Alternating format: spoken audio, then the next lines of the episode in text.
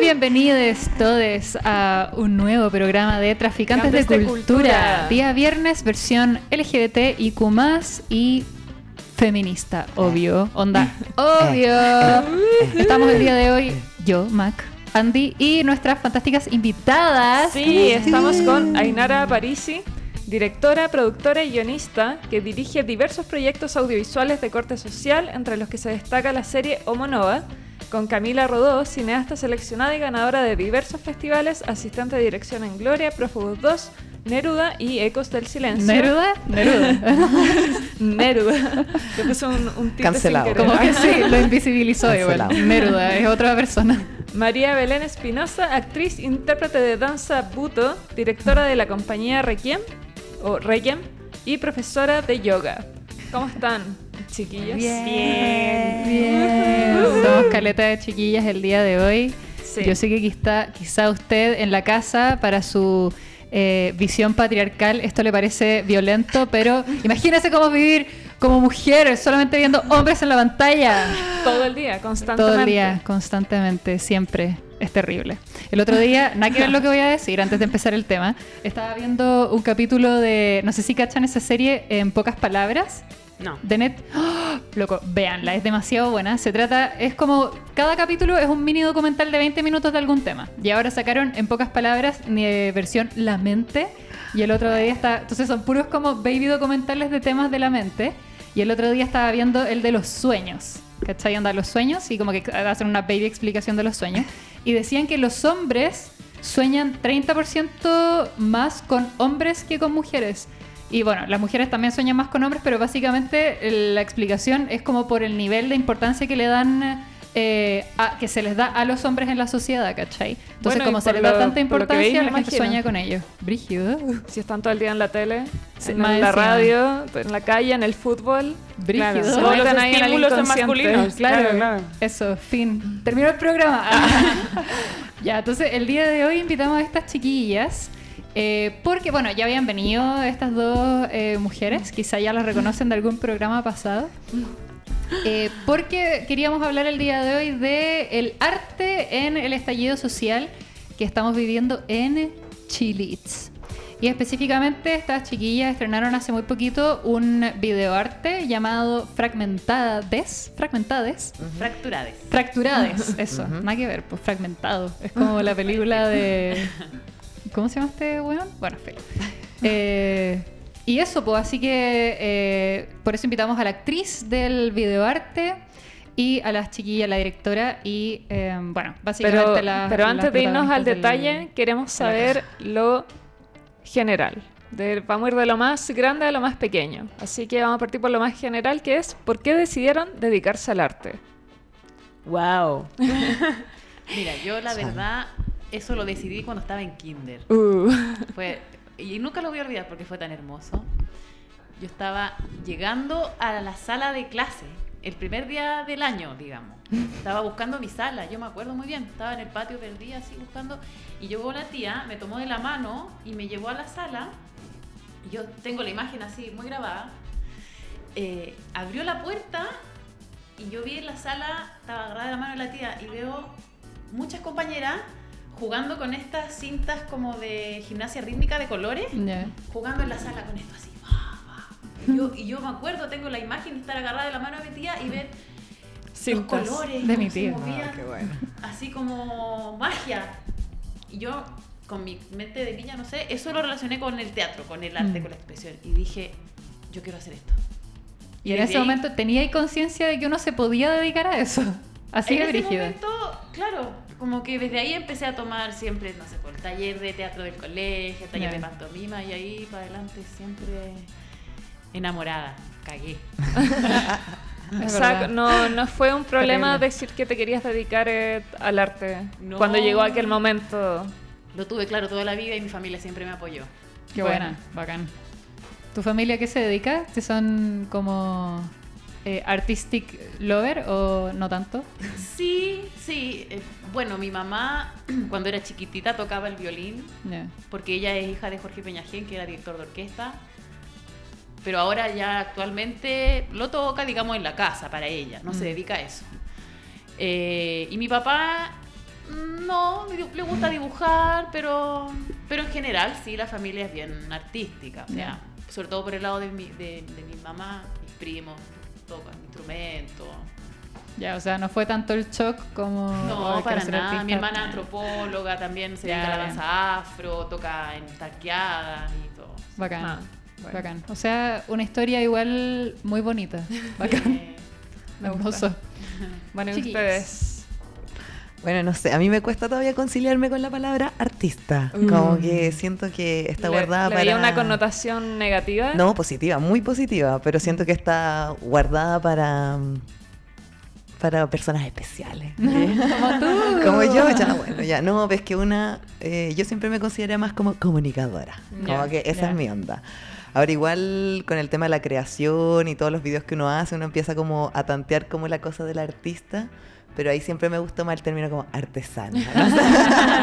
Igual habría que definir y concordar qué significa arte para todos. Tal cual, por eso lo encuentro complicado. Pero yo, para mí tiene que, la decisión como de entrar en esta área tiene que ver con un poco con mi personalidad. Yo creo que siempre fue un poco de- como bien para afuera y todo. Y uno dice como, ya, voy a actuar en la obra de la familia y hacemos el show de la Navidad, ¿cachai? Como que ahí uno empieza como a tantear esos terrenos. Y de repente llega un momento en el que estás en el colegio y empezáis a hacer rostro de las obras, a hacer tonteras entretenidas. Y de ahí nos lanzamos al cine. Eso. Bueno. Bacán. Me hace gracia escucharlas porque, bueno, no por nada somos todas amigas, ¿no? Como que todas somos muy para afuera, ¿no? Y como somos muy... que tenemos cosas que decir, ¿no?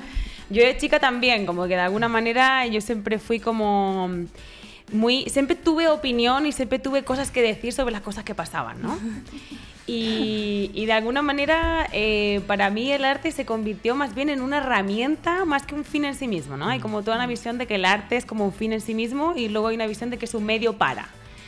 Y, y me hace gracia porque yo recién creo que con este video que hemos lanzado me, me auto me autoconsidero artista porque es, una, es un videoarte, porque nosotras, bueno, somos audiovisuales y cineastas, ¿no? Pero es cierto lo que dices, ¿no? Como que parece que a uno le queda grande de decirse artista, ¿no?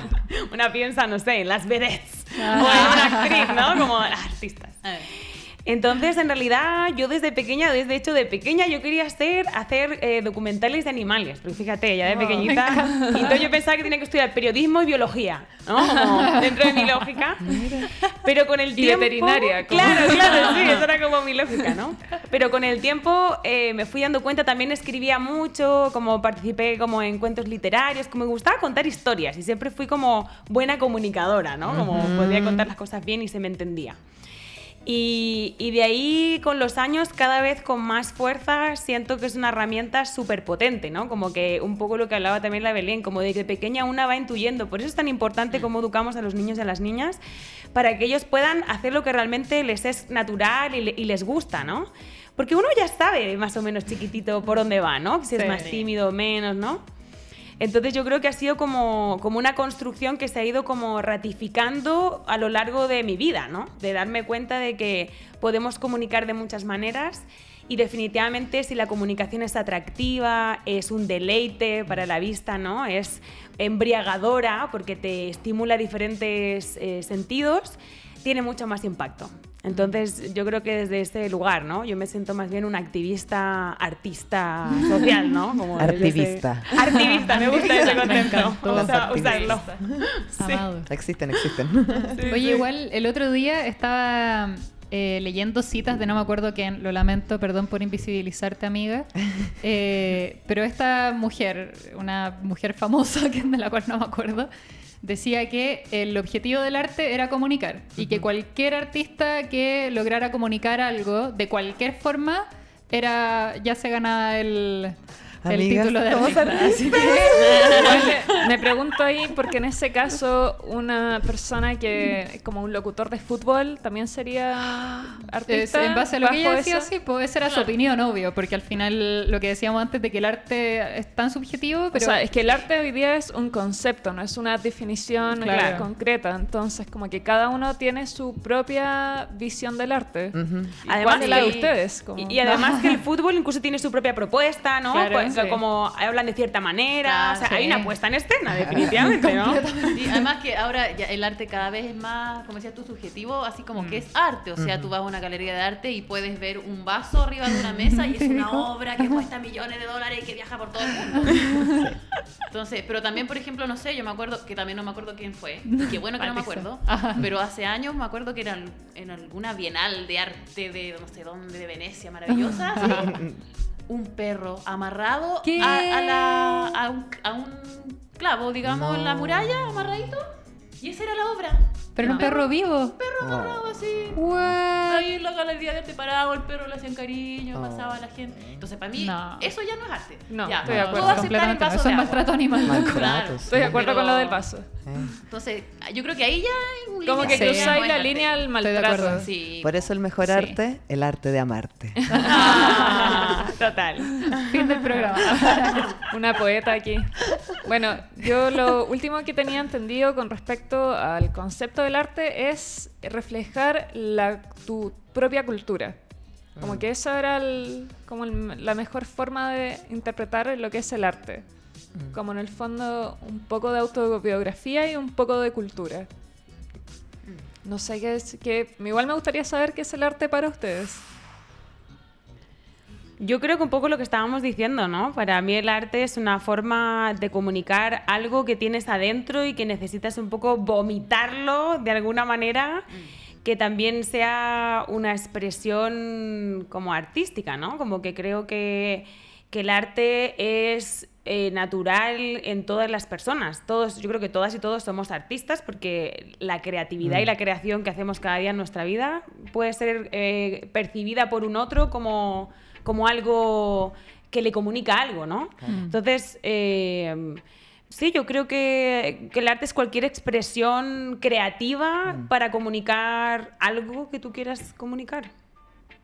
Sí, de hecho, eh, un poco volviendo a lo que hablamos antes, también como, y que yo, yo agradezco a mi marido, porque él me, ha- me abrió los ojos. Ah. no, porque yo igual siempre he sido bien así como milica del arte.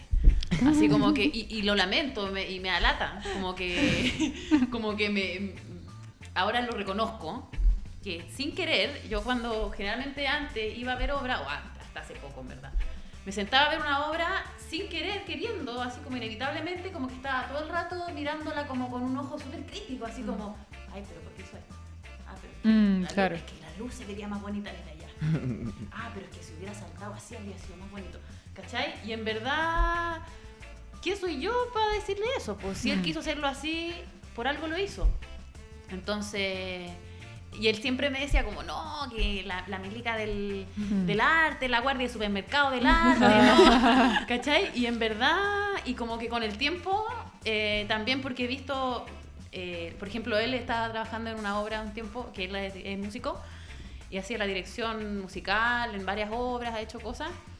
Y realmente súper buena la música, así, objetivamente, como que yo lo escuchaba y wow. Y, y- y como que ahí entonces me empecé a meter como a mirar también las cosas de afuera como con, con otros puntos de vista, no tan tan como crítica, así como tan eh, los críticos del arte, vienen hoy día a ver la obra y hay...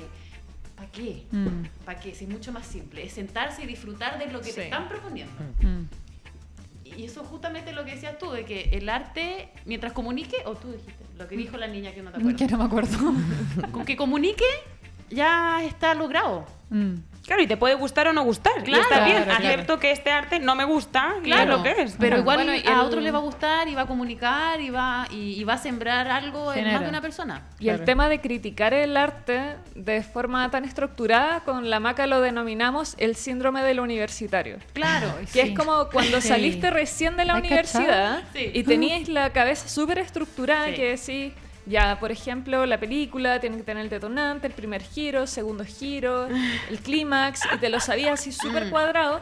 Y si una película no respeta lo, como en el fondo la estructura, tú decís, esto está mal hecho, esto está Claro. mal hecho, mira cuánto tiempo lleva, todavía no es el primer giro, así no se hace, mira este guion, eh, esas palabras no se usan, eh, cualquier cosa y uno empieza a criticar y como que se le olvida que uno tiene una flexibilidad creativa y no tenéis que... Las normas está bien para, para tener una base, pero no tenéis por qué en el fondo seguirlas necesariamente. Y además Claro, el arte sí. tampoco es perfección, o sea, también Sí, una persona hace lo mejor que puede dentro de sus posibilidades. tiene, sí, Exactamente, y uno lanza, bueno, nosotras además que ahora que vamos a conversar un poco, hicimos un proyecto en conjunto sin ni un peso y salió todo lo mejor que pudimos dentro de las propias circunstancias que entonces, claro, también es como, sí, podríamos haber hecho eso de otra manera. Sí, bueno, dame un millón de dólares y a lo mejor te Claro. puedo poner un mono bailando acá si es necesario, ¿no? Es como, de alguna manera es como,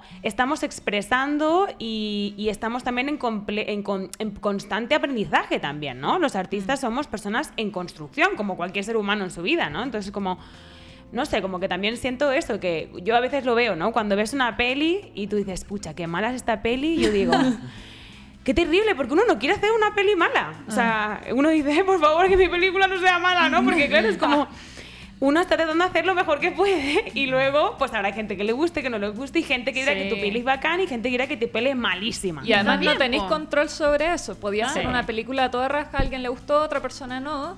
Y también podía ser una película sin recursos y a una persona le encantó y a otra no. Y Exacto. lo mismo. Es todo subjetivo como la belleza, Es ¿no? para Es como a ti te puede gustar una persona, la encontráis divina, hermosa y otra po. persona nada que ver. Bueno, pues para gustos colores, menos mal, ¿no? Claro. Sí, ¿no? Claro, sí. O sea, yo creo que el, problema parte cuando nosotros criticamos el arte por la forma más que por el fondo. Claro. Entonces, Claro, que claro, sí. porque tú- a mí me pasa que yo encuentro que el arte posmoderno, el arte contemporáneo, a mí no me gusta mucho porque siento que el, el mensaje o a veces es muy conceptual y no, se logro, no logro entenderlo. Claro, no logra comunicar. Quizás yo no logro entenderlo en mi mente.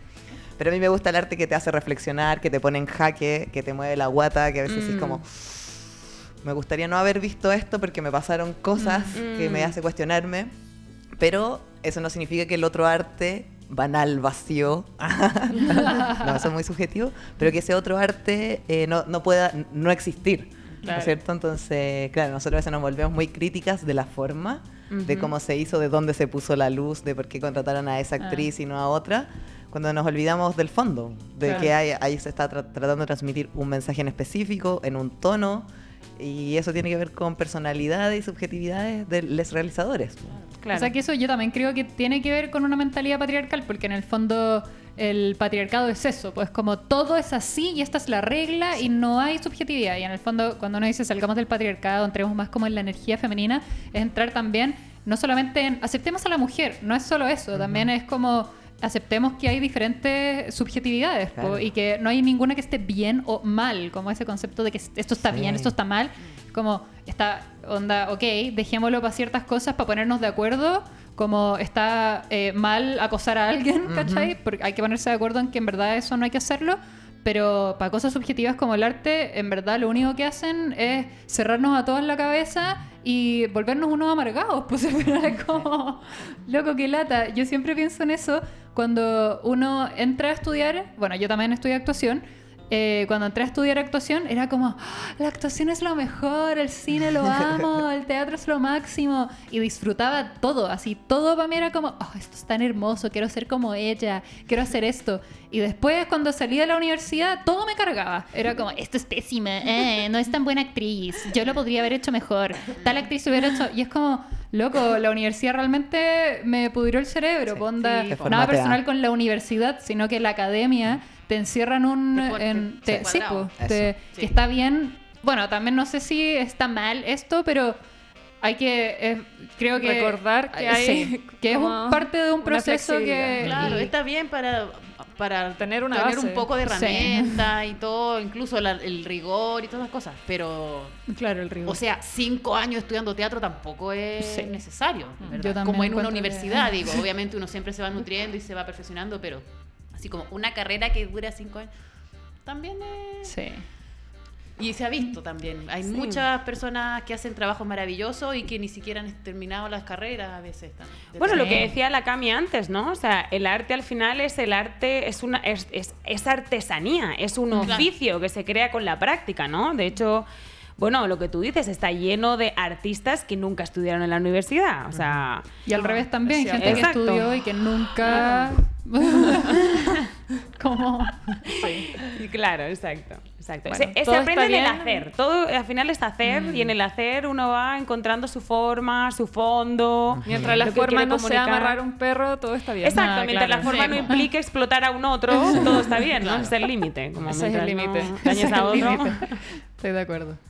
Bueno, Bueno, eh, chiquillas. Belén, eh, sabemos que eres intérprete en buto. ¿Puedes contarnos sobre lo que es el buto? Sí, el buto es una danza. eh, mira, en verdad es- eh, se le llama danza, pero yo personalmente yo diría que es buto. Es danza, teatro. De hecho, por eso me enamoré, porque está como muy en entre la danza y el teatro. Ya. Eh, es de Japón, ¿ya? Nació, se dio a conocer cuando cayó la bomba nuclear en Hiroshima, Nagasaki, ¿ya? Pero ya, ya tiene de todas maneras, ya, ya rescataba ciertos cánones corporales folclóricos japoneses, ¿ya? El trabajo de, de- como del- de, las marionetas, de los hilos, del bunraku, em, los movimientos lentos del teatro no, tiene cosas que los creadores del buto rescataron que ya existían, ¿ya? Pero lo dieron a conocer, digamos, lo crearon a- cuando vieron este, estos espectáculos dantescos en la calle, la gente caminando con los ojos colgando, mutilados, ra- con la radiación, todo esto terrible que se veía por las calles. Entonces estos dos creadores, que son Katsuon y Totsumi Hikata, crearon el buto, ¿ya? Eh, también debido a la época, eh, tuvo grandes encuentros también en esa época con el con lo que es el expresionismo alemán, el dadaísmo, cuando estaba todo este como que tiene que ver mucho con lo que hablamos como de, de que el cuerpo eh, reclama lo que se lo que se merece, se podría decir, lo, lo que lo que eh, ¿cómo decirlo? Fue en, en- en concordancia también casualmente, o quizás no tan casualmente, paralelo con cuando la Pina Bauch empezó a trabajar mucho, que fue la, la primera, se podría decir, de- después de que, de que estaba años del ballet y siempre bailando arriba de las puntas, que puede ser muy hermoso, pero igual es bien antinatural. Claro. Personal, yo encuentro, es hermoso, se ve muy lindo, pero es súper antinatural y está súper desprendido del suelo. Mm. Entonces ella vuelve al suelo, vuelve a lo, a lo natural en cuanto a que si tú ves, por ejemplo, una obra de ella, no son como en el ballet clásico, que son todas iguales, todas flaquitas, que hasta se maquillan para que se Mm. vean todas más o menos iguales, sino que aquí hay una morena, una rubia, una colorina, una alta, una baja, todas bailan la raja, obviamente, son secas. Pero ya está esa particularidad. Entonces todo esto se encontró en ese momento, ¿cachai? Todo este como, como reconocimiento del cuerpo, ¿ya? Este rescatar de, del cuerpo, o sea, en- por ejemplo, em, la, el misma obra, el mismo video, ¿ya? El, el- el cuerpo está, está expresando algo, tú ves, con, con el rostro, que a veces es algo que incluso tú no puedes... em, Verbalizar. eh, claro, no puedes verbalizarlo, es algo visceral, es algo, imagínate que nace de, de- de algo tan horroroso, pero que Mm. ellos lo toman y lo llevan a algo tan poético. Hay gente que se asusta con el voto, hay gente que no le gusta, hay gente que Sí, le da pues, como genera como asco, rechazo. miedo.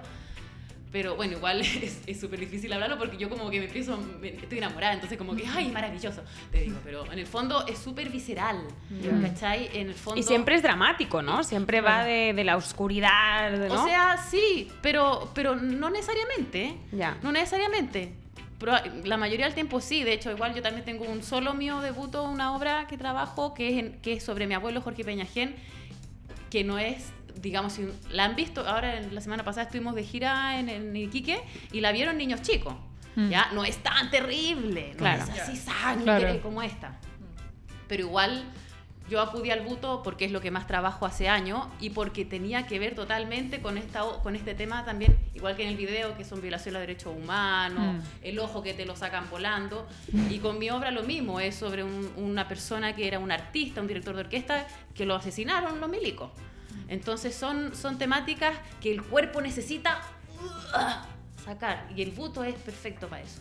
¿ya? Pero también puede ser, como dice la Inara, puede ser también no tan oscuro, tan terrible. Hay, hay otros exponentes aquí en Chile también que son mucho más de una línea, eh, mucho más... No, no le puedo dar un- luminosa, se podría decir. Claro. eh, que, que tú lo ves en, en todo, en los, los movimientos, porque eh, eh, son mucho más elevados, mucho más suaves. Esto- el buto es mucho de la contención, de, de la- el manejo de la energía que se puede contener, como te decía el teatro no, pero también puede soltar. O sea, hay una gran gama de, de corporalidades, pero que claro, tú op- optas, tú optas, como te digo, la mayoría optamos por, no sé si es opsa- opción, pero a lo que te lleva, a lo que te nace son estas, estas temáticas, Mm. ¿ya? Es como Eh, una catarsis también, de alguna claro, manera, ¿no? Claro. Pero como te digo, está este otro chico, amigo, que, que trabaja el buto mucho más. De hecho, tiene una obra muy antigua en que una escena salen con unos kimonos de colores bailando y con una música súper lúdica y bonito. ¿Cachai? Están, hay distintas formas de abordarlo. Porque a veces la gente cree, no sé, a veces me dicen así como estamos, no sé, tomando un café en algún lugar y me dicen, a ver, haz un paso de buto. Que Y yo así baile, como, no, es que no baile. puedo hacer un paso de buto, porque el buto no es como que yo te diga, ya, voy a hacer un paso de ballet y te hago, no sé, una Claro. primera, no sé. Eh, eh, el buto es más como, Que probablemente me gustaría preguntarle a alguien que baile ballet, creo que tampoco Oh. debe ser llegar y hacer una pose. Claro, igual sí. ¿no? o sea, no sé. o sea, es que es más, es más Estructurado. Es más estructurado, ¿cachai? Hay una, una Tienen cantidad nombres, de Que lo pienso, la gente siempre pide esas cosas. Claro, como sí. todas las- ya, yo como- no sé, un ya, gran Batman y lo hago, listo. Pero el buto no es como que exista un paso de buto. ¿cachai? Claro. Hay ejercicios Ya. que uno hace, distintos movimientos, pero el buto yo personalmente encuentro que es más que pareció con el clown, a pesar de lo opuestos Mm. que son, Claro. son temática. parecidos en cuanto que son como estados, Mm. son como actitudes.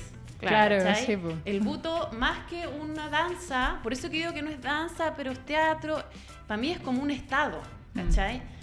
O sea, no sé, si yo, por ejemplo, me fuera al baño, estuviera me maquillo y vuelvo para acá, yo podría como, como que el cuerpo fundirse con el, con el espacio, con el espacio en el que está. Claro. ¿Ya? Habitar el lugar en el que está, pero desde ese Estado. estado. Mm. Claro. No sé si me fui muy por las ramas o se entendió. Pero entendió clarísimo. Principio, Gracias claro, por es- esa explicación. Es Muy, un, muy un arte completa. escénico oriental. Bueno, japonés. y Ainara, ¿cómo nació la idea, o, o la Cami, las dos, cómo nació la idea de hacer este video Fracturades como a través del buto? Bueno, en realidad fue una idea que tuvimos María Belén y yo, porque eh, nosotras somos amigas desde casi que yo llegué a Chile, en Ah, 2013. Hace como cinco Muchos años, ya. No, más, Más, po. 2013. 2013 nos Sí, conocimos. ya. ya, han pasado mucho tiempo. Sí, y, sí. y nos hicimos, estábamos estudiando yoga juntas y nos conocíamos, nos hicimos amiguis desde el principio. Y un día fui a ver precisamente eh, la obra, que en ese momento ya estabas teniendo como los primeros borradores de esta obra de tu abuelo. Sí. Y fuimos a ver, y yo fuimos a ver su obra y yo como que flashé, como que me pareció una cosa muy rara, que nunca había visto en mi vida, ¿no? Como muy, no sé si bizarra es la palabra, pero definitivamente es como expresionista y es como, te pone en un lugar incómodo. Como denso, definitivamente. ¿puede ser? No sé si es denso, pero te pone en un lugar Es como que te raro. saca de los esquemas, ¿no? Ya. Claro, como claro. los movimientos que hacen no son naturales, humanos, Es ¿no? como surreal verlo. Sí, Claro. Es surreal y es como y es como es como doloroso, ¿no? Como toda la manera que se mueve. Bueno, me encantó, ¿no? Como que me pareció una cosa muy muy rara y muy y siempre con la Belén le- le- nos propusimos, oye, hagamos algo juntas, sí, Sí. hagamos algo juntas. Y teníamos una idea de un videoarte que era, era diferente, ¿no? Con otros tipos de texturas y no sé qué. Bueno, típico Santiago de Chile, pasan siete años, nunca lo hicimos. nunca lo hicimos. Porque la vida aquí es frenética. Y, y luego, con, bueno, como que volvimos a conversar de esto a partir de un videoclip que tal vez podíamos hacer una propuesta, pero al final eso se cayó. Y de repente la María, la María Belén me dijo, oye, ¿por qué no hacemos algo sobre lo que está pasando? Y le dije, ya, hagámoslo. O sea, Y cuando nos Chile se sentamos- acabó, Claro. dijeron ya, hagámoslo. Claro, Tenía que pasar exacto, esto. Tenía que pasar esto. Y ahí nos sentamos y empezamos a escribir y empezamos a ver, ¿no? Claro, ella desde un lugar como de la expresión y yo de un lugar desde la narrativa, ¿no? ¿Cuál es la historia que queremos contar? Claro. Y fue un proceso como muy orgánico en realidad, ¿no? Sí. Como empezamos a armarlo, de ahí el Simón, que es, es su pareja, que es el músico, empezó a ¿Podemos armar verlo de algo. nuevo el video? Torre de los secretos. Súper. Torre de los secretos. Y de ahí como llamé a la Cami, oye, me apañas, al Víctor, el director de foto, queríamos hacer mapping, entonces la Keka con, ahí- con el Kurt, ¿no? Ahí está, estamos viendo el video. Súper. Que aparece la Belén como tranquila, serena todavía. Claro. Y ahí empieza como la proyección. Entonces, de alguna manera, fue como esta palabra que se usa Vamos, ¿y tanto ¿Quién ahora. hizo mapping ahí? La Keka y el Kurt. La. Keka de Luca y el Kurt Malone, que son los mappers. Lo pueden encontrar en Instagram. ¿Y es como una mezcla de mapping con post o es solo Sí, eh, mapping con post. Sí, sí, sí. Sí, de alguna manera como que fue ¿Y ese autoconvocado. dinero que está cayendo es real? Ah. Es real y también tiene post. Tiene ambas. Tiene real y post porque no había tantos billetes. Es real porque estaba ahí, pero no es real. No, son las dólares fotocopiados. impresas y Ok. recortadas. Ok, cacerolazo. Claro, entonces es como este viaje que venimos viviendo, ¿no? Los que vivimos acá. Y bueno, y los chilenos, desde como a partir de lo que es la supuesta democracia, como esta, estas ganas de acumular y de tener y de apropiarse de todo, ha generado un estallido y un malestar que nos ha llevado por este viaje en el que estábamos felices porque salíamos a la calle juntos y creyendo que las cosas podían cambiar y lo que estamos viviendo es represión como única respuesta, ¿no? Claro. Entonces, de alguna O sea, manera... heavy que es la única respuesta, bueno. Exacto. ¿Cómo puede ser? Y bueno, y, y luego lo del final, un poco lo de la bandera para mí era muy importante, eh, como esta cosa de que, claro, lo del ojo es como una cosa bien física, efectivamente muchas personas han sido mutiladas y bueno, mucha gente ha muerto.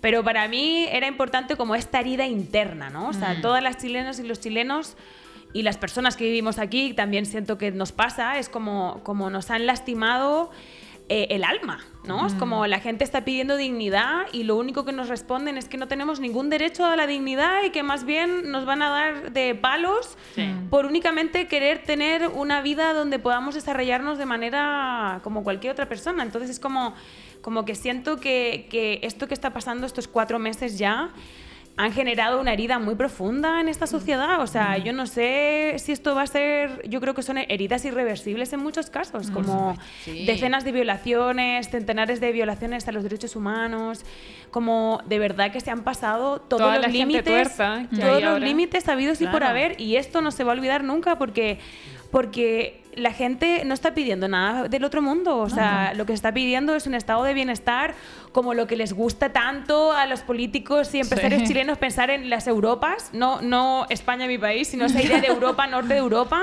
donde las cosas funcionan y la gente es como muy desarrollada. Para hacer eso hay que generar un estado de bienestar que implica asegurar educación, eh, pensiones, vida Salud. digna, pensiones para personas que tienen discapacidades, ¿no? Es como, de alguna manera, estamos queriendo ser un país desarrollado con esas terminologías que conocemos y la única respuesta es que no, que no tenemos ningún derecho y que lo que estamos pidiendo es una locura y con teorías conspiratorias como si nos quisiéramos convertir todos en eh, Chilezuela y un montón Sí, como de estupideces, ¿no? Porque además el video ahora no se escucha, pero el video lo utilizamos con audios de cosas que venimos escuchando, o sea, auténticas barbaridades. Entonces, claro, es como que yo siento que como en estos meses yo creo que todas y todos nos hemos sentido sumamente insultados a diferentes niveles, además de vulnerados a diferentes niveles, ¿no? Es como de verdad pensar que la gente es estúpida y que vas a poder acallarlos, como han tratado ahora con el GAM, ¿no? De pintar y pensar que no va a pasar nada, porque ya no estamos en el siglo pasado, ahora mismo hay acceso a redes, o sea, de alguna manera les ha salido mal el hecho de que... Este Chile es un Chile mucho más educado y con muchas más herramientas que Sí. hace 30 años. Y Y también que ahora toda la gente tiene cámara. Claro, Sí. o sea, cada persona Y es una las redes cámara. sociales. Al segundo día ya estaban los videos dando vueltas por todos lados de Claro. los milicos. Claro, Paco. y referentes. Es como, ahora sabemos cómo se vive en otras sociedades. Claro, claro. No es necesario vivir así. Mi mamá siempre me dice, ¿no? Pero, porque si esto pasara en España, por ejemplo, ahí llega la Unión Europea y les dice, oye, o paran este lío o lo sacamos rapidito y la Unión Europea. Entonces, claro, de alguna manera, aunque hayan habido conflictos, no se pasan estos niveles tan heavies porque hay como controlando uno de arriba para decir, "Mm, nosotros somos civilizados, ¿no? Pero como aquí no hay nada, mi madre me dice, y no hay nada, no hay como una eh, convención de los países sudamericanos. Dije, digo, no, y luego también mira para los lados cómo están las cosas. Sí, o sea, que también, de alguna manera, lo de la violación de los derechos humanos es como, parece Sí. que aquí todavía no se ha entendido que es una cosa que hay que, aquí, en Brasil, Claro. en Bolivia, en México, eh, o sea, Sí. es como una cosa terrible. Entonces, de alguna manera, eh, para mí y para Belén era como poder expresar desde esta técnica tan expresionista este dolor y Visceral. claro y este viaje de diferentes emociones eh, para de alguna manera desde el horror que estamos viviendo poder hacer arte, que es lo que hablábamos del arte, ¿no? O sea, como todo al final puede ser arte. Mm.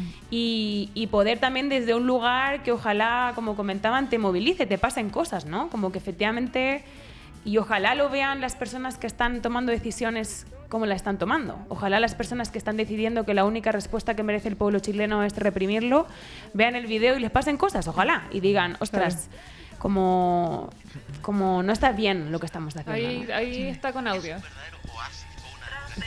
Es un verdadero oasis.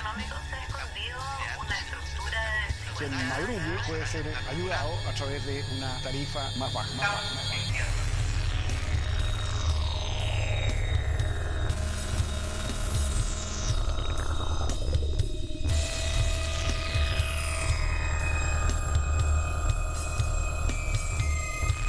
La música quién la hizo?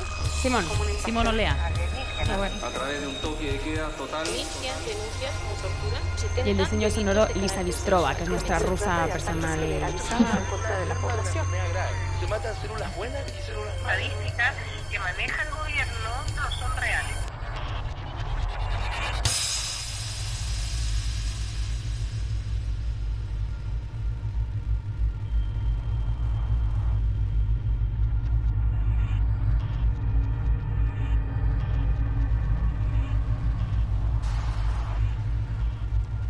Están muy buenas las frases elegidas. Mm. La- el de las células buenas y células malas fue sí. una, Es como. una frase muy fuerte. Sí. Sí. Bueno, en verdad estamos llenas. De hecho, Llenas. cuando, cuando, Fascista, cuando total. empezamos a recopilar como las frases, era muy gracioso porque estábamos haciendo la post una española y una rusa, ¿no? Entonces era como, con todas estas teorías conspiratorias, ¿no? Era O como, sea- aquí hay, eh, ¿cómo se dice? Sí. Como interferencia extranjera, ¿no? Como No, obvio que o sea- Rusia como que está haciendo, está financiando a Venezuela para que O sea, va a salir ese video. Un millón de dólares nos dieron a cada una de Sí, nosotras para hacer este Pero video. por supuesto, obvio.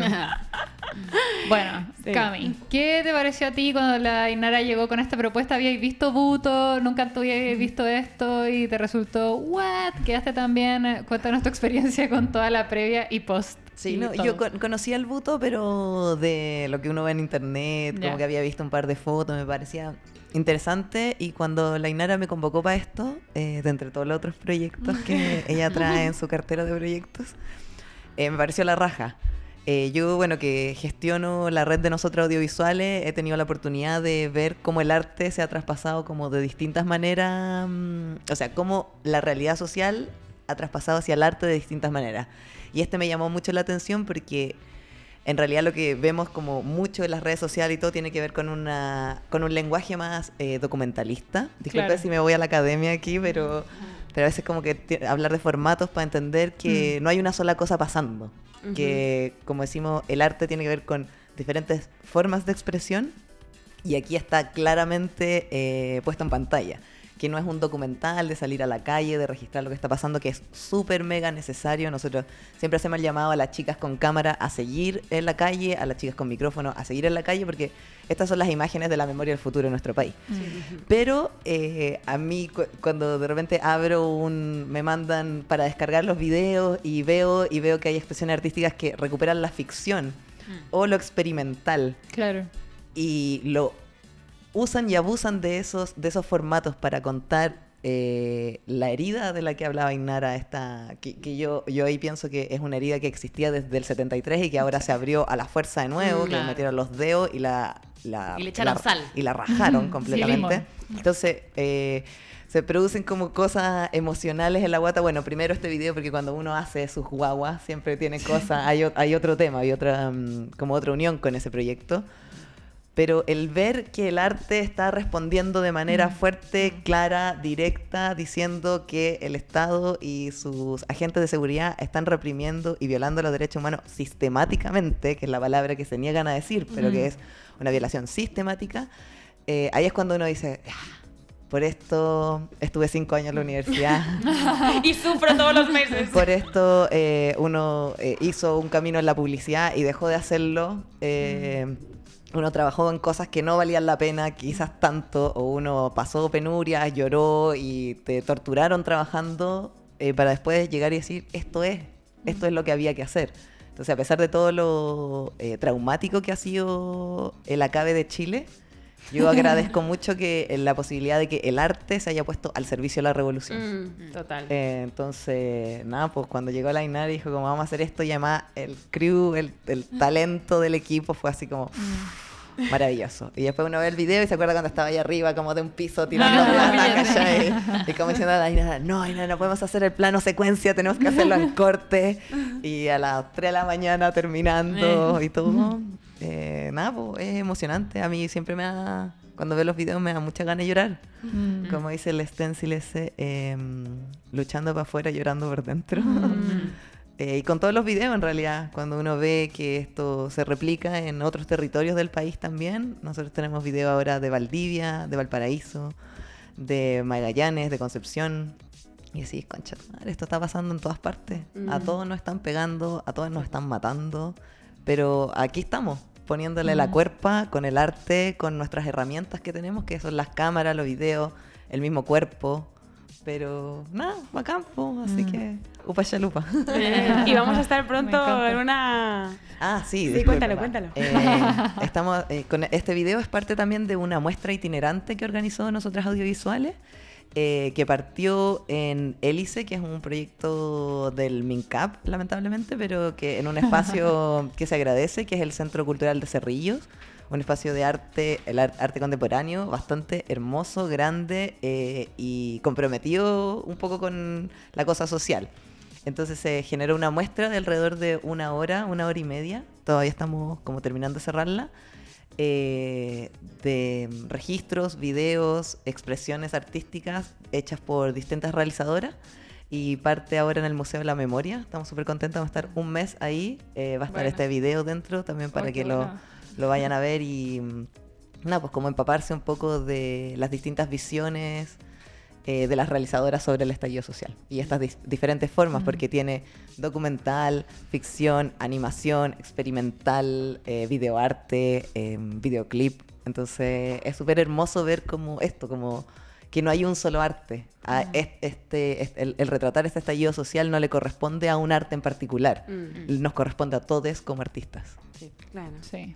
Bueno, Y a quienes no son artistas también, o sea, No, esa- claro. sí, obvio. porque al final todos somos artistas. Y esto, perdona Cami, ¿es a partir de qué día? Ah. Súper importante. No, lo que pasa es que parte, el, el- la fecha oficial es del 18 de marzo al 18 de abril. Está la muestra de nosotros audiovisuales en el, en el Museo de la Memoria, pero se están haciendo los esfuerzos para que esta muestra parta antes del 8M, Ya. Mm. antes de que quede la cagada de Sí. nuevo, eh, Sí. para ir calentando motores. Exacto. Hablemos de eso. ¿Qué creen que va a pasar en marzo? Onda... Chan. Va a llegar el coronavirus para desviar de verdad. Y vamos esta a morir todos. Esta es la teoría, lo digo acá. Va a llegar el coronavirus extrañamente el 7 de marzo, cosa de que todo Chile va a estar como en cuarentena, encerrados como en extrañas formas de clínica. Y el 8M no va a poder salir nadie porque va a existir esta cosa extraña del coronavirus. Que no sabemos si es real a todo esto. Como el que va a llegar. La Y es- versión que va a llegar acá. Y eso es material de tu próxima película. No, eso es, esa es mi teoría conspirativa. Sí, Bueno, pero ¿qué creen ustedes que va a pasar eh, fuera de mis teorías conspirativas? O sea, a mí me, a mí ¿Creen me que gusta- estamos un poco en un break de... El otro día igual leí una frase y dije, bueno... eh, que decía como Chile es el único lugar del mundo donde se toman vacaciones de su propia revolución. Hay que recargar Pero igual yo decía, a ver, Eh. eh, médicamente no es sano estar despierto 24/7. O sea, si lo vemos netamente en términos así súper cuadrados, onda, uno duerme para poder despertar, hacer sus cosas bien durante el día y después volver a dormir. Y yo siempre le digo a la Andrea que el dormir está súper eh, subvalorado. La gente es como, ojalá dormir lo menos posible para ser súper productivo, pero no se puede. O sea, necesitamos una frase, o sea, una fase eh, pasiva para poder tener una fase activa. Es necesario respetar las dos. Entonces, claro, el Chile despertó, igual es, es un súper buen, eh, una, es una buena metáfora, pero que también implica, a ver, Chile despertó, pero también necesitamos dormir un rato para poder estar despiertos, ¿cachai? Entonces, bueno. Eso por un lado. Y por otro, claro, que ¿creen que en marzo vamos a volver a despertar? o... A mí me gustaría que se quemara todo. la Ah, todo esto, se- termi- terminando la teoría, Por favor. el- todo esto del coronavirus se va a intentar implementar, pero en la práctica no va a funcionar. Como todo lo que han intentado, ¿no? Claro, Exactamente. Y de hecho va a ser más potente la, como la vuelta, porque en el fondo se va a saber, porque en el fondo va a decir como no, esto cruzó todos los límites. Mm. Inventar que llegó el coronavirus y ahí va a salir demasiada rabia como y bueno. Se va a transformar todo en la película del Joker. Claro. Real, así. Va a O estar sea- de verdad todo Chile en llamas. Igual mientras no construyen un hospital en una semana como hicieron los chines. No, No me- porque va, no a ser la, la- va a ser la versión no. flight. po. Van a tirar 20 personas Sí. en una salita, como en una bodega, Sí. Con unas encerrados con una mascarilla así. No. y, y en el suelo. Sí. Como, y con una sábana para todos. En la mejor, Para todos. la mejor red de salud de- del mundo. Sí, ¿no es porfa, porfa. Y en los pasillos, todos los pasillos del hospital es lleno de gente en el suelo. Ahí como, en- esa es la cuarentena. Mm. Completamente. Una Claro. cuarentena personal, como tú te quedas solo en tu casa. Claro, y los matinales van a estar ahí todo el tiempo, Mm. ahí corresponsal, aquí estamos en directo con la pobre señora que se contagió, y con la música, con el pianito de fondo, Sí. y ahí la gente... Bueno, ya, ya empezó un poco porque el otro día ya llegó una chica eh, de China que había como cumplido la cuarentena del coronavirus, no sé dónde estaba ella. Pero ya empezaron en los matinales como volvió la niña de China y lo peor es que empezaba yo el otro día leyendo los comentarios de Facebook, que al final es lo, lo que más vale la pena de Facebook, es reírse con los comentarios y la gente así, ¿qué? ¿Pero cómo no puede ser? ¿Qué responsabilidad? Va a tener muchas eh, muertes en sus manos. Cacho. O sea, yo así, ¿cómo puede ser? O sea, ay, la- bueno, ya ha salido todo el racismo a flote O con sea, esta Ay, situación. terrible. Qué horrible. Igual la semana pasada, el domingo volví del norte, que andábamos en la gira de Butón, y en el aeropuerto no- nos bajamos, veníamos saliendo, y de repente pasó un grupo como de seis, yo creo que eran chinos, pero Orientales, Asiático. claro, asiáticos. orientales, con mascarilla, todo. Y yo como que nos miramos, fue como, coronavirus, coronavirus. Pero igual, en verdad, ellos como que siempre andan con Sí, mascarilla, sí, porque sí, es su allá el aire ya...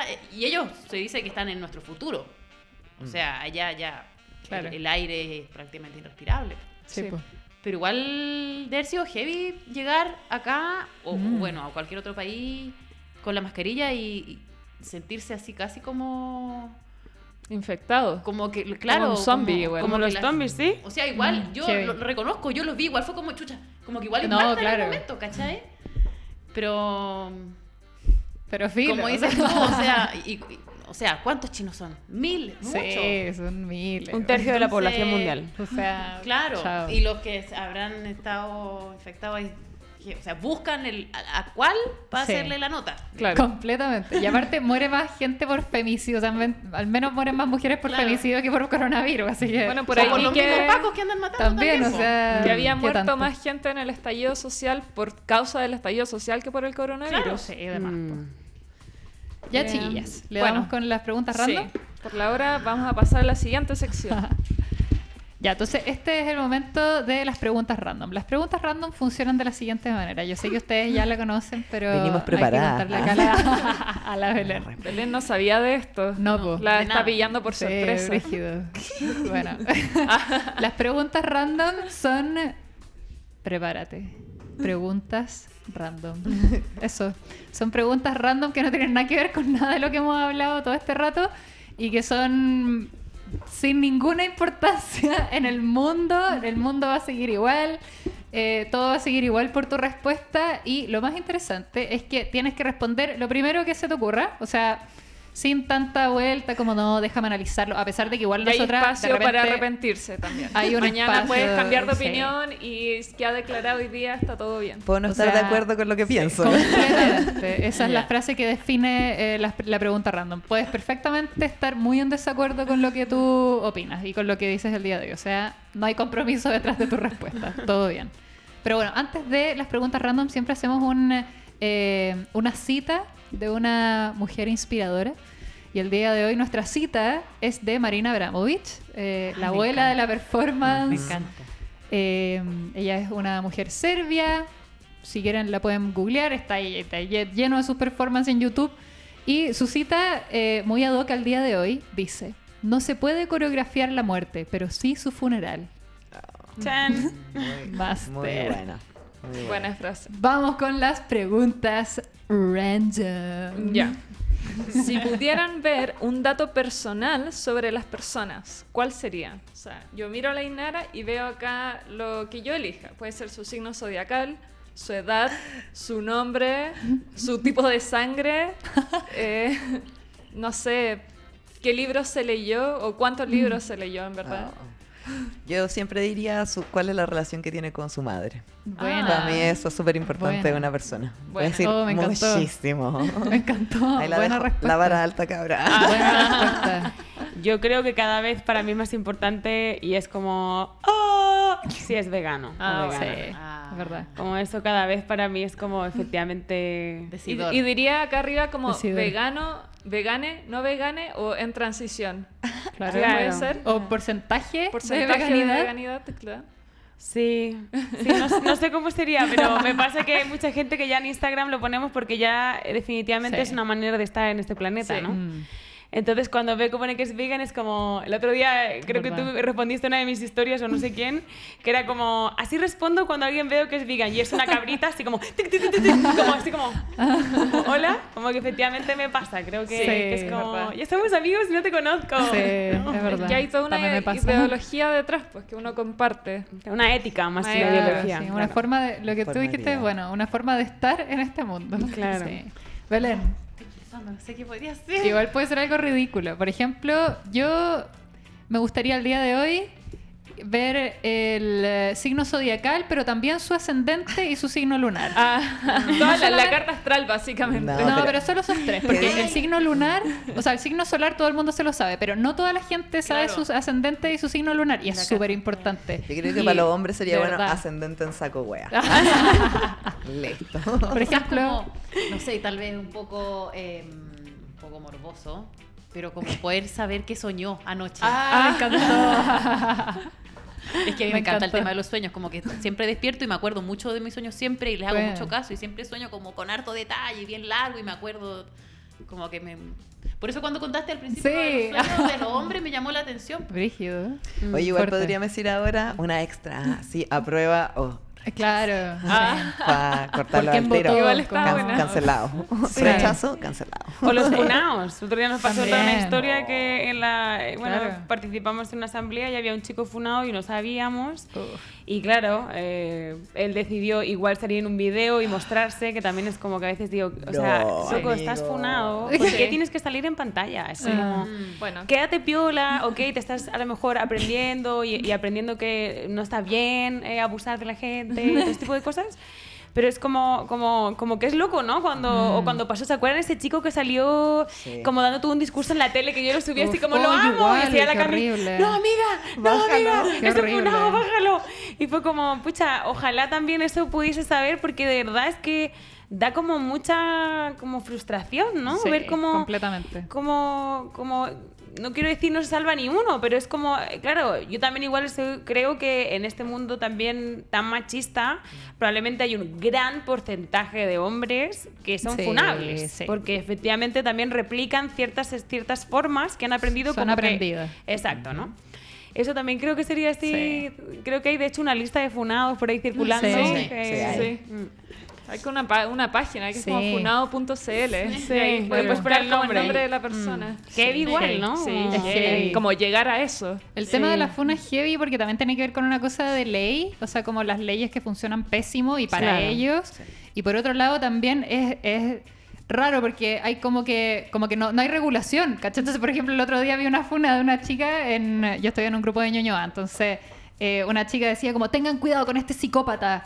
Eh, y le puso me gusta una foto mía muy antigua. Y yo, ya, como... Ya.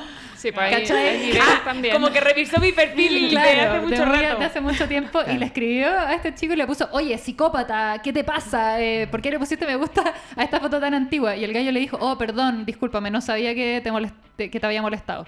Y la galla como funándolo, ¿cachai? O sea, Yo como digo, que fue más psicópata ella.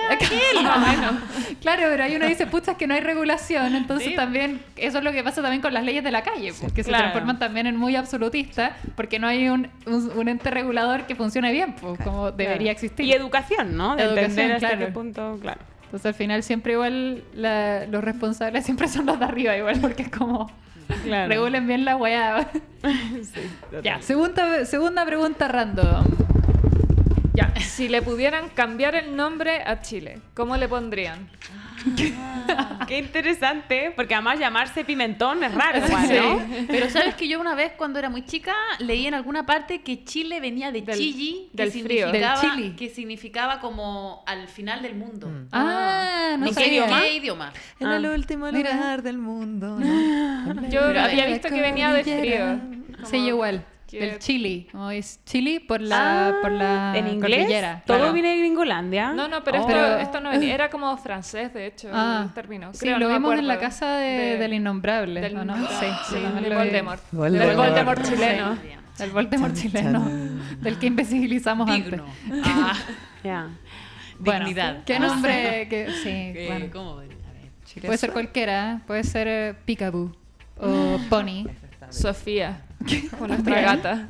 Pa- Patagolandia, Oh, ¿no? Patagolandia, Patagonianlia, no sé, algo así. me encanta. O algo de los Andes, ¿no? Andalandia. yo qué sé, no Andalandia. sé. Igual me gusta porque es como visibilizar la Patagonia, que Mm. en verdad es como un lugar súper... Mm. Cordy. Me gusta. No, pero- Cordy, la Cordy. al, al fin del mundo, yo creo que eso por ahí anda, Sí, anda igual- bien. Si somos igual igual una, fin del mundo. una burbujita así metida entre el mar y la cordillera. Entre mar y la Cordillera. eso estaba pensando, algo así como. Igual me gusta entre mar y- mardillera. Mardillera. me encanta Ah, mira, Mardillera. sándwich. Pero me gusta que sea entre mar y cordillera. Como todo así, todo La dura. Mardillera. Ah. Como, ese es, ah, ese es el concepto, Mardillera. Entre mar y cordillera. Claro. Me gusta Mardillera. Me quedo con Sofía. Así se llama nuestra gata. nuestra gata. Ah, ya. Y sería una país, no un país. Claro, ah, La me país. encanta. La Sofía. La, Sofía. país. La Mardillera, la Sofía. Sí, ¿por qué? Porque es el país. Sí, la La dura. país. Porque el lenguaje Sí, español tiene Ya, esas entonces le cosas. cambiamos el nombre y también el, El género. el género. El el- género, apaño. La país. Queda, queda. La país Sofía. Ya. Si fueran creadoras de un dicho, ¿cuál sería? Ah, yo ya lo tengo, que siempre Oh, lo ocupo. a ver. Ah. La vida es una constante improvisación. Bueno. Me encanta. Va, tú, inventa- tú inventaste ese dicho. Sí, lo inventé una noche en, en un camping en... ¿Cómo se llama? Ay, este lugar hermoso, eh, esta playa cerca de La Serena, más al norte. Ay, creo que sé de lo que estáis hablando, pero ¿Punta de Choro? en Punta, Punta de de Choro, me Sí. encanta Punta de Choro, lo máximo. Yo con unas amigas también me inventé un dicho. eh, Esto es real, tú lo inventaste. Sí, sí, Esto no sí. es como que te apropiaste del... No, no, no, lo, lo inventé un poco con esta cosa de que, de que yo siento que nos estresamos mucho, ¿no? Como queriendo hacer las cosas bien, ¿no? Y como... Entonces el dicho era, disfruta la fruta y relaja el ano. que es como, disfruta de lo que estás haciendo y como no estés tan apretada, ¿no? Porque Sí. una Claro. como que siempre está así como, ay, Sí, tengo que hacer esto, ¿no? Entonces era como, era como nuestro mantra, ¿no? Ya chicas, disfruta la fruta y relaja el ano. Y aparte es gracioso, ¿no? Aparte Porque- que la fruta te suelta. po. Exacto, exacto, exacto, totalmente. Así que este es mi, mi dicho personal. Me gusta. Me encanta. Cami. Igual cambiaste la pregunta, debo decirlo. Así entendí mal, parece. Pero tú inventaste un dicho, no te apoderaste de uno que existía. No, me lo inventé. Pero igual está bien. Sí, O sea, como la Belén, la Belén. Aquí somos todas creadoras, amigas. Somos todas artistas. Dale, Cami. Artesana, artesana. Artesana, sí. Bueno, esta artesana va a decir que se apropiaría de él con todo sino obvio. Ah, obvio. Me encanta. Obvio. Me gusta. Sí. Además es muy tú. Que es para todo. Es como, como, ya, vamos a hacer la que weá, pero con todo. todo. Si no, ¿para qué? si no, ¿para qué?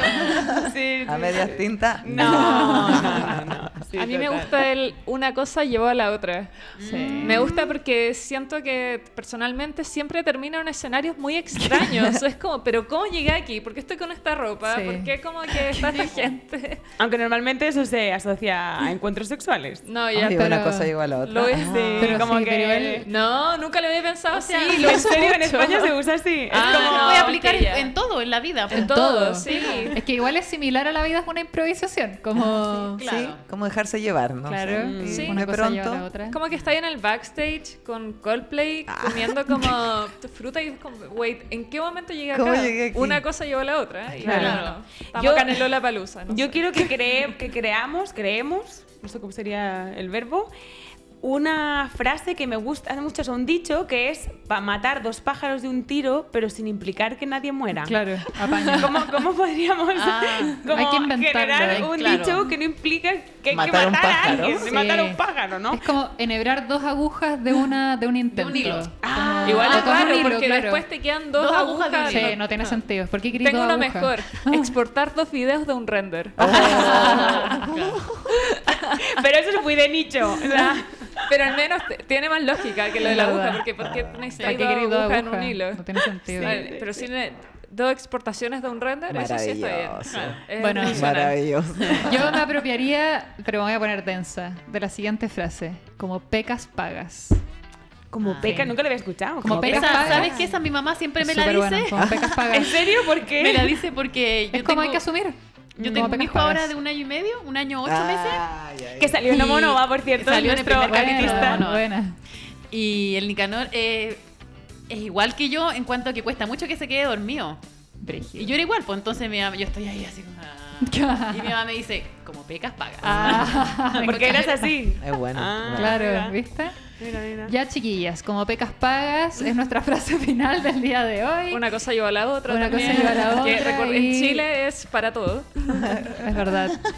Y con todo sino pa' qué, la vida es una improvisación. ¿Y cuál era la de la Inara? Disfruta la Ah, fruta y- y, relaja el. Chiquillas, disfruten ano. la fruta y relajen el ano. Eso.